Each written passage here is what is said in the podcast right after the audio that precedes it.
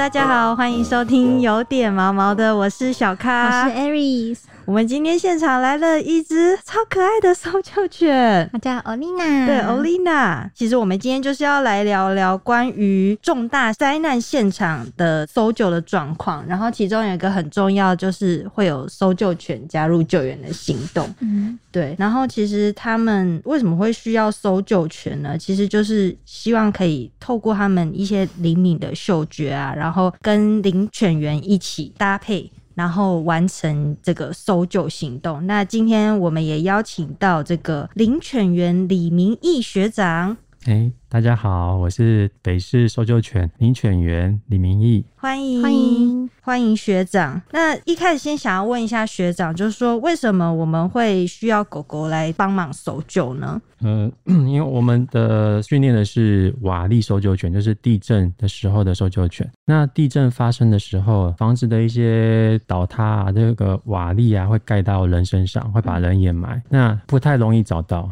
那我们机器的话会有，例如有雷达探测器，嗯，有声呐探测器，还有那个这种长长的叫什么？金属探测器吗？不是一种生命探测仪对，还有一种这种镜头长长的。哦可以伸进去看。对对对对，但是这个找起来都很慢，嗯而且也不太容易找到。哦，但是各有优势啊。那狗的优势呢，就是它的嗅觉很灵敏，大概是人类的四百倍。嗯哦，这是书上记载的。那而且它速度很快，它这样子去灾区去大概稍微跑一下，嗯它就可以大概确定有没有人的味道。嗯，当然一定要有气味出来。如果它的掩埋是很太深，全面的覆盖的话，嗯对，它就还是有它的没办法的地方，嗯还有它的它的极限在这样子。嗯那当时我记得是九二一的时候，嗯，那时候有各国家来支援嘛。对，嗯那时候欧美国家有带搜救犬来，嗯那台湾那时候都没有。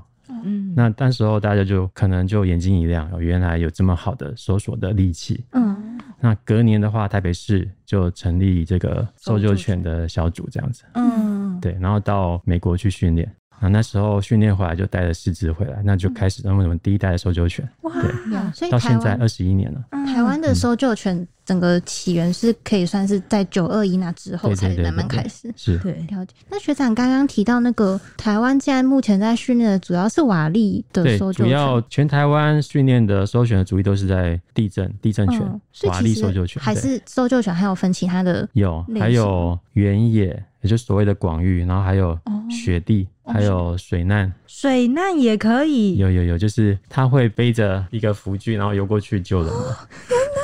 英雄哎，对对对，有有有这种狗，那种狗比较需要大型一点，浮力比较好，然后力量大的。小型的可能会 有点危险那那个原野它是比较原野其实也蛮类类似瓦力的训练，但是它的嗯范围比较大，嗯然后它的地形是有那种草比较多，像比较像嗯。原野，像森林那种吗？嗯、森林。又没那么多树，再少一点。不是山难那一种，就对。，对对对，山难又不太适合，像我们台湾的山就跟原野又不太一样，因为台湾的山树太多，然后草太长，嗯，他们其实没有办法活动自如，哦，它比较适合像那种平原，然后有灌木或者是有少少的树这样子，嗯嗯嗯。那面积比较大，但是训练的模式差不多啦，嗯。些微的差异这样子。嗯，对。了解。还有一种就是那个路径追踪犬，路径路径还有你看过那种先闻衣服哦再去找那种。哦，有感觉有点像对对对气毒的感觉。对，路径或足迹、那种的话，就适合找那种失智老人啊，或者走是失失踪对对对，或者是那种以以前看的电影啊，就是追踪那个逃犯有没有？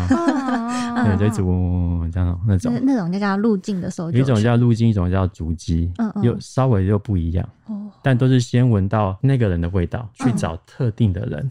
嗯对，那我们是找不特定人。嗯，学长刚刚有讲，就是我们开录之前有聊到说，搜救犬有一个很大的重点是，他们是要寻找人类活着的迹象，对不对？嗯嗯嗯嗯，因为其实。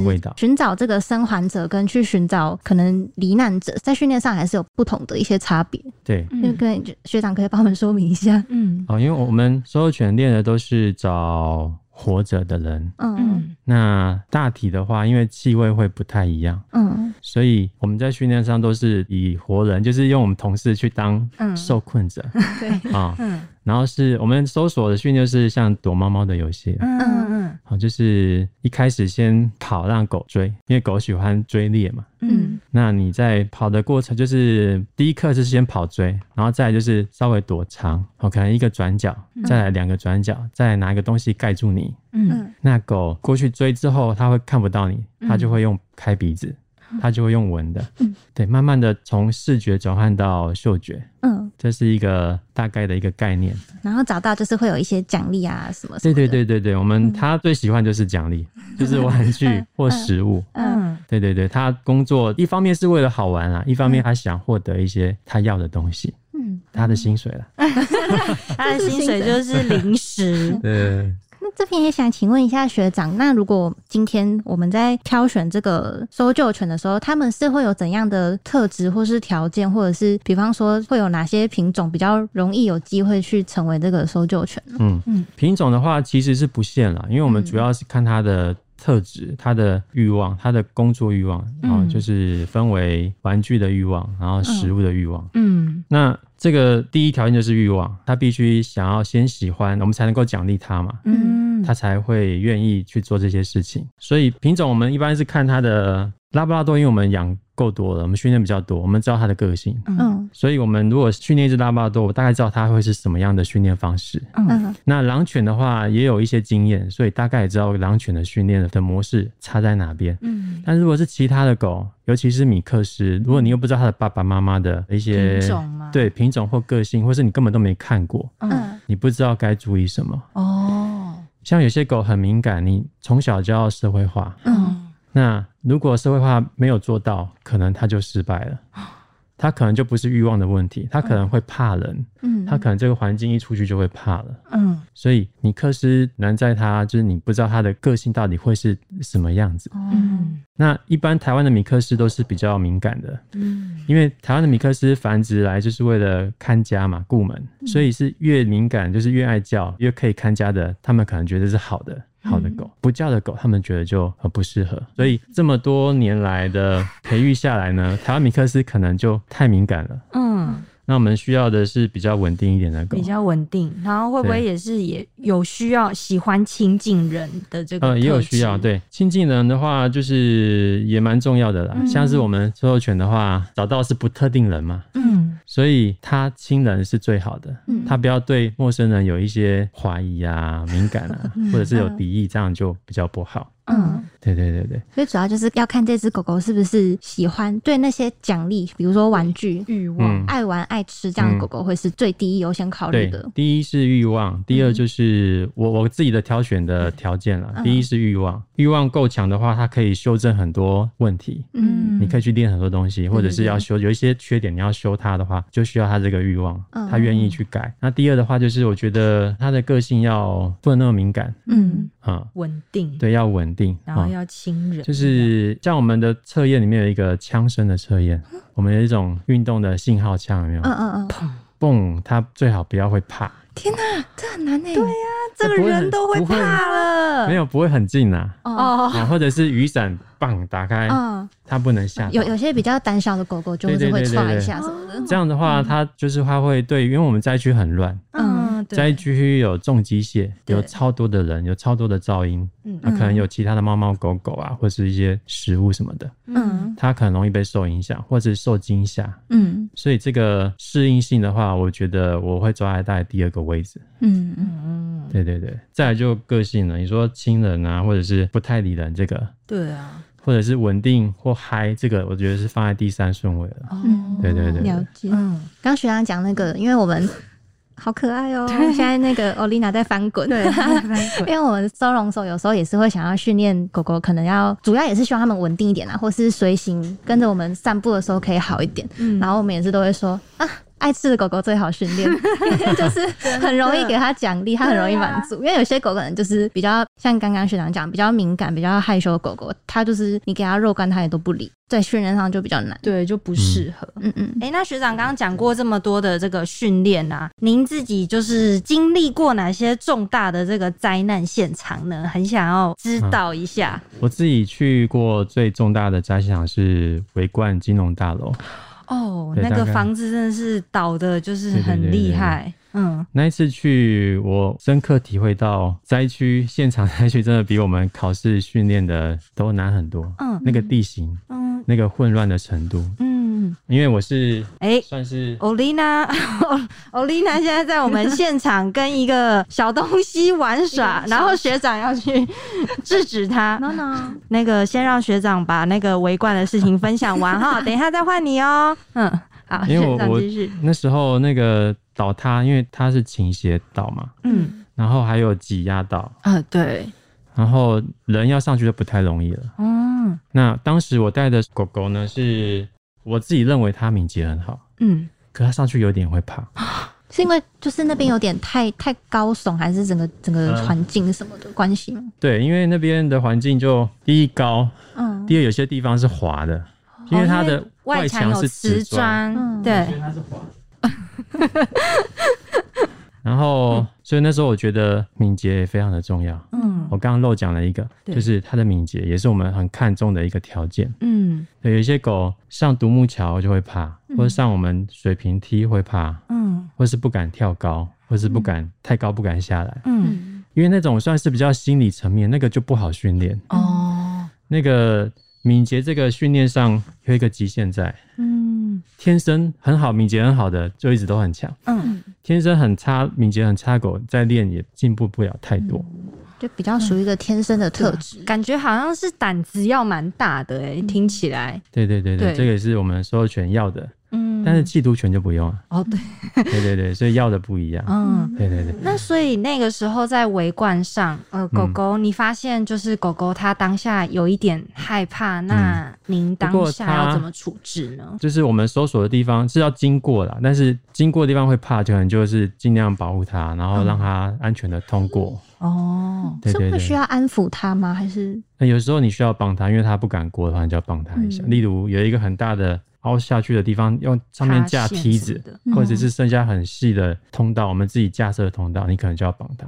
或是比较高的建筑物的上面，你要通过边缘，它会怕，因为往下看就很深。嗯，巨原原来狗原来狗也会怕会 怕，对啊，原来狗也是会怕的。嗯所以你就赶快把它带离那边。嗯但是这样的话，就是如果不怕的狗，当然就是更好。嗯，对对对对，欧丽娜怎么了？是它想要想要去围观那边吗？比比较 想要搜救了，对不对？我知道，快要我们快要听到精彩的地方了。那所以学长那时候在围观的搜救行动上，有没有比较令你觉得印象深刻的就是搜救的部分？嗯，就是我个人在搜卷部分是觉得当时的一些，例如我们搜索的地方是非常混乱，因为它是被整个被挤压，对，挤压到里面就是连狗都不太容易走。嗯，我觉得这个是我后来有刻意要训练的一个部分，哦就是敏捷啊，或者是有一些场景，嗯不是我们就是没有去过现场的人，可能不知道会有什么会有什么的状状况。嗯嗯那你去过之后，对于我们的训练又更有帮助，这样子。嗯对，那是我比较深刻的一场这样子。嗯嗯。那那时候有收获吗？就是嗯，那时候没有、欸，我们我们那一区就没有，对哦我们有分配区域这样哦，因为那边很大嘛。对对对，就是各县市都去支援嘛。嗯对。对对，然后有分区这个样子。哦，那对对对。反正就是从那一次的行动当中就发嗯。现，就是其实狗狗可能还是有需要某部分的特质，然后需要再去训练，然后嗯可以帮助未来的搜救更顺利，这样子。是，嗯。那学长刚刚讲到说，其实真的是要去过灾区才会比较知道说，现场出任务的情况可能会比我们的训练还要困难很多嘛。那这边学长可不可以再帮我们比较 比较详细的来介绍一下这个搜救犬它平时的这个训练的这个 schedule，或是到底会有怎么样的过程？就除了刚刚提到的那种躲藏这样类似嗯游戏的训练以外，嗯除了搜索以外，我们还有服从敏捷的训练。哦，我们嗯像我们服从的项目有脚侧半行，就是我们能够让它在我们旁边乖乖的走。就是粘在脚边，对对对对，，就是那个很厉害耶，而且狗狗都会这样一直看着你。对，对对对对对我觉得超可爱。对。然后还有我们敏捷的器材有水平梯，嗯平的，然后上面是个楼梯，它这样走过去。哦还有指挥，就是我们会有方向，它会照着我们方向去跑。嗯那这个也是在我们搜索的时候用得到，因为有时候它去的方向或范围不是我们要的，嗯我们会指挥它到我们要它去的地方。嗯哦，然后高级的还有一个摆荡桥，一个桥，但是它是像荡秋千一样又会晃，啊，好可怕、哦！所以上去之后它的它敏捷要比较好，嗯它比较不会怕。嗯然后还有抛物拾回，就是把东西捡回来。嗯，这个应该算简单吧？嗯、就是很常看到那种丢飞盘什么的。对，对于比较喜欢呃玩具的狗嗯比较没问题。如果它连玩具都不玩的，哦，这个就要去点训练技巧。例如你给狗玩玩具，它都不玩，它也不咬，嗯完全没有兴趣、没有玩具欲望的，这个就需要一点训练技巧。不然你让它咬一口的那个，一开始都它都不愿意咬。嗯对对对对，那个动机。那在训练的那个环境上，是不是也要稍微比较模拟一下那个灾区可能会有的状况？对，搜索的时候要模拟。搜索的时候，我们会慢慢加入一些干扰，例如一些杂物啊，嗯哦，或是一些食物啊。然后地形会慢慢的加入一些呃，让它要爬上爬下、啊，或者是一些大石头，它要上去啊。嗯。好，然后人人的话可能会躲在一些箱涵里面啊，或者是高处啊，嗯。或者是楼梯往下楼梯暗的地方啊，嗯。就是会多变化，然后跟那个可能灾区会类似，或者树上啊，或者就是多多练这样子。很厉害。那它也要会爬树，不用不用 我想在树上，不用，它闻到味道，它会他就哦，赶快汪汪汪，然后叫就好学长就赶快过去救援，对对对这样子。呃，感觉就是它有点像是你们的那个探测的那个对对对导。把，对把人找出来就好。把人找出来。那狗狗对于狗狗来说，他们有一个什么指令是它会现在知道说，诶，要开始工作了这样子的有有，我们都会加入一个指令，嗯，像我的指令是搜救犬准备搜索，Go find 这样。这么长，这么长，我以为是，对我以为是一个什么？一个声音好开始。没有这，个依个人喜好，依个领犬员喜好，嗯。也有很简单的啊，也有哦这样，也有那种唱歌完再叫他去搜索的。好，酷哦。就是你要让他就是进入那个状态嗯那个开关他要马上哎，现在要搜索，然后就去了。嗯现在要玩游戏了，他就赶快去玩游戏这样嗯子。那如果这个没有练好的话，有时候他会不知道现在要工作，嗯嗯嗯，就是就会比较不认真吗？就是、嗯、怎么说？应该说他如果不太理解的话，例如如果他这个指令没练好，嗯例如在外面我们现在要搜索，嗯，他会不知道现在要搜索，他只记得在训练场这样子要搜索，换个地方他就不知道了。哦对，因为换个环境，换个接对触的人什么的。哦，所以这个指令只要要练好，就是你要换各种环境，嗯然后用这个指令。嗯，那有任务结束的指令吗？任务结束就是他拿到奖励。哦哦，他就他讲一个知道了，对对对对对。嗯我我刚刚跟就是也也有好奇，另外一个问题是因为像搜救队也是有上下班，然后不知道那个搜救犬是不是也是有这个上下班时间？对，嗯，他就是跟着我们，我训练他，他就是上班；嗯。我不训练他，他就是下班。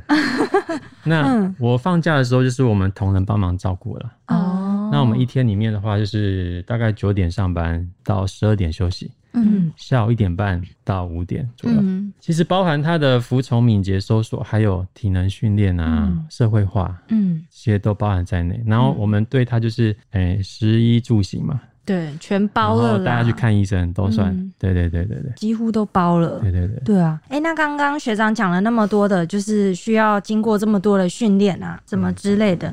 那这一段时间大概要多长呢？训练的时间，从小，嗯，大概训练到高级，大概二至三年，嗯。主要看狗的资质啊。嗯，刚刚有聊到这个 Olina 现在是三岁，对她快要三岁，然后她还在这个训练的阶段，对她还在培训，因为最近这一年多来，因为疫情的关系，嗯。所以国外的考试的审查员都没办法进来，我们没办法办考试，哦。所以已经两年，大概快两年没有办考试了。好啦好啦，要考试了哈，啊好好准备哈，对，不能毕业，嗯。对，那我们所有犬是八岁要退役嘛，所以嗯。看你什么时候考过就可以服役，嗯。然后大概工作到八岁这样子。所以不一定要从小时候开始训练。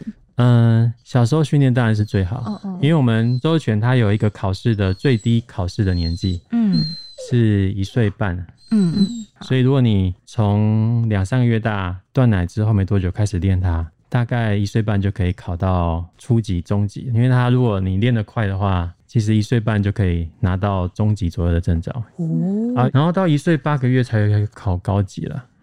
对，它都有一个年纪的限制，有年纪的初级、中级、高级。不能跳级考，例如说一岁我就要考高级，这样。有听过谎报年龄先考的，不是台湾啊，听说国外也有人这样，为什因为他就练很么要这样？快啊，他练很快，他想考试啊就，想说干嘛还要在那边等，赶、可以赶快去救人的，这样。哦，他是秉持着想要赶快救人吗？他在想什么？但他这么积就是极，可能他要考试，但是差几天或差哦几个礼拜或一个月，他觉得错失这个考试要等很久。哦，也是啦。哦对对对，也许他就他就想说赶快先跳级，赶快考到这样以备不时之需。但是会限制这个，是因为你怕你不当的训练，因为你哦。求快，嗯，对，也许会有对狗不好的影响。给它太大的压力，对对，所以它有限制一个年龄在。哦这个年龄限制主要也是在帮狗狗保护它保护它。对啊那从两三个月开始就训练的话，量很小了，因为它还是小狗狗嘛，嗯，所以就社会化、亲近人嘛，对亲近其他的小狗，对，然后偶尔培养它一下，玩一下下，嗯偶尔让它吃这样子，基础的训练而已。嗯。对对对，那学长平常跟这个嗯，我们狗狗的相处，你在他们心目中的形象是那种嗯，不是那种教官的感觉，还是说就是像朋友呢？我大概八九成都是对他很好。哦，你是没有威严的那一种吗？嗯，有时候有威严啦，不能哦完全没有威严。对，你要赏罚分明，但是赏呢，大概占了八九成。嗯，那罚也不是处罚他哦，也不是打它，那是我们不给他吃东西。呃，可能就是稍微斥喝它而已。哦，就是大大声一点大声一点。对对对对对，它就会比较稳定下来，它可能就不会那么嗨。嗯，它也知道这样做不行，嗯哦，你就稍微斥喝它，然后例如它移动位置，你就把它推回去，嗯稍微再压下去，嗯，这样就可以了。因为我刚刚观察，不知道 Aris 有没有这样觉得？我觉得学长跟那个 Olina 的相处就是非常的温柔、哎，就是跟我想象中的那一种。因为我以为会是那种，嗯哎、不行哦，哎、坐好，叫你不要玩喽那种。结果学长都是很轻温柔的，就是对待他，然后好像也不会有大声呵斥这种状况。对，而且呃也是要看狗啦，有些狗呢，它可能就要嗯吃软不吃硬吗？但有些狗比较比较容易害怕的狗，你可能要更温柔。嗯然后或是比较亢奋，就是那种更猛的狗，你可能要对它再再像强硬一点。狼犬那种会要强硬一点吗？对，有时候它那个它的那个原始的本性出来，它可能对其他的狗凶或者是什么，你要强硬一点，嗯不然你压抑不住它那种内心的那种冲动。人要比狗凶这样。对，但我觉得有些狗狗就是你如果没有拿捏好那个斥喝的那个力道嗯或是态度的话，反而会更嗨。对啊，就想说、啊、你在跟我玩吗？这样。对，就是是感觉有点骑到你头上。但是训练的王道还是正向的啦，对它嗯好，这才是训练的王道。对对对对，嗯才是效果会最好，而且不会有副作用。嗯那、如果你凶它，也许它会有错误的认知，或者是它害怕，或者它不愿意做，哦，它其实都更不好。你可能毁了一只狗。对。对对对哎、对我觉得这个观念很重要，因为现在都越来越倡导这种要让嗯狗狗的心理是开心的，不要嗯产生压力的这种训练，嗯算是爱的教育啊，这样子。嗯，好，那我们今天这集先聊到这里，我们下一集再更深入地来介绍这个领犬员跟狗狗之间的关系哦。那喜欢我们的话，欢迎给我们五颗星评价，每周一五准时收听有点毛毛的，谢谢学长，谢谢学长还有好谢谢谢谢。Olina，那大家拜拜。拜拜。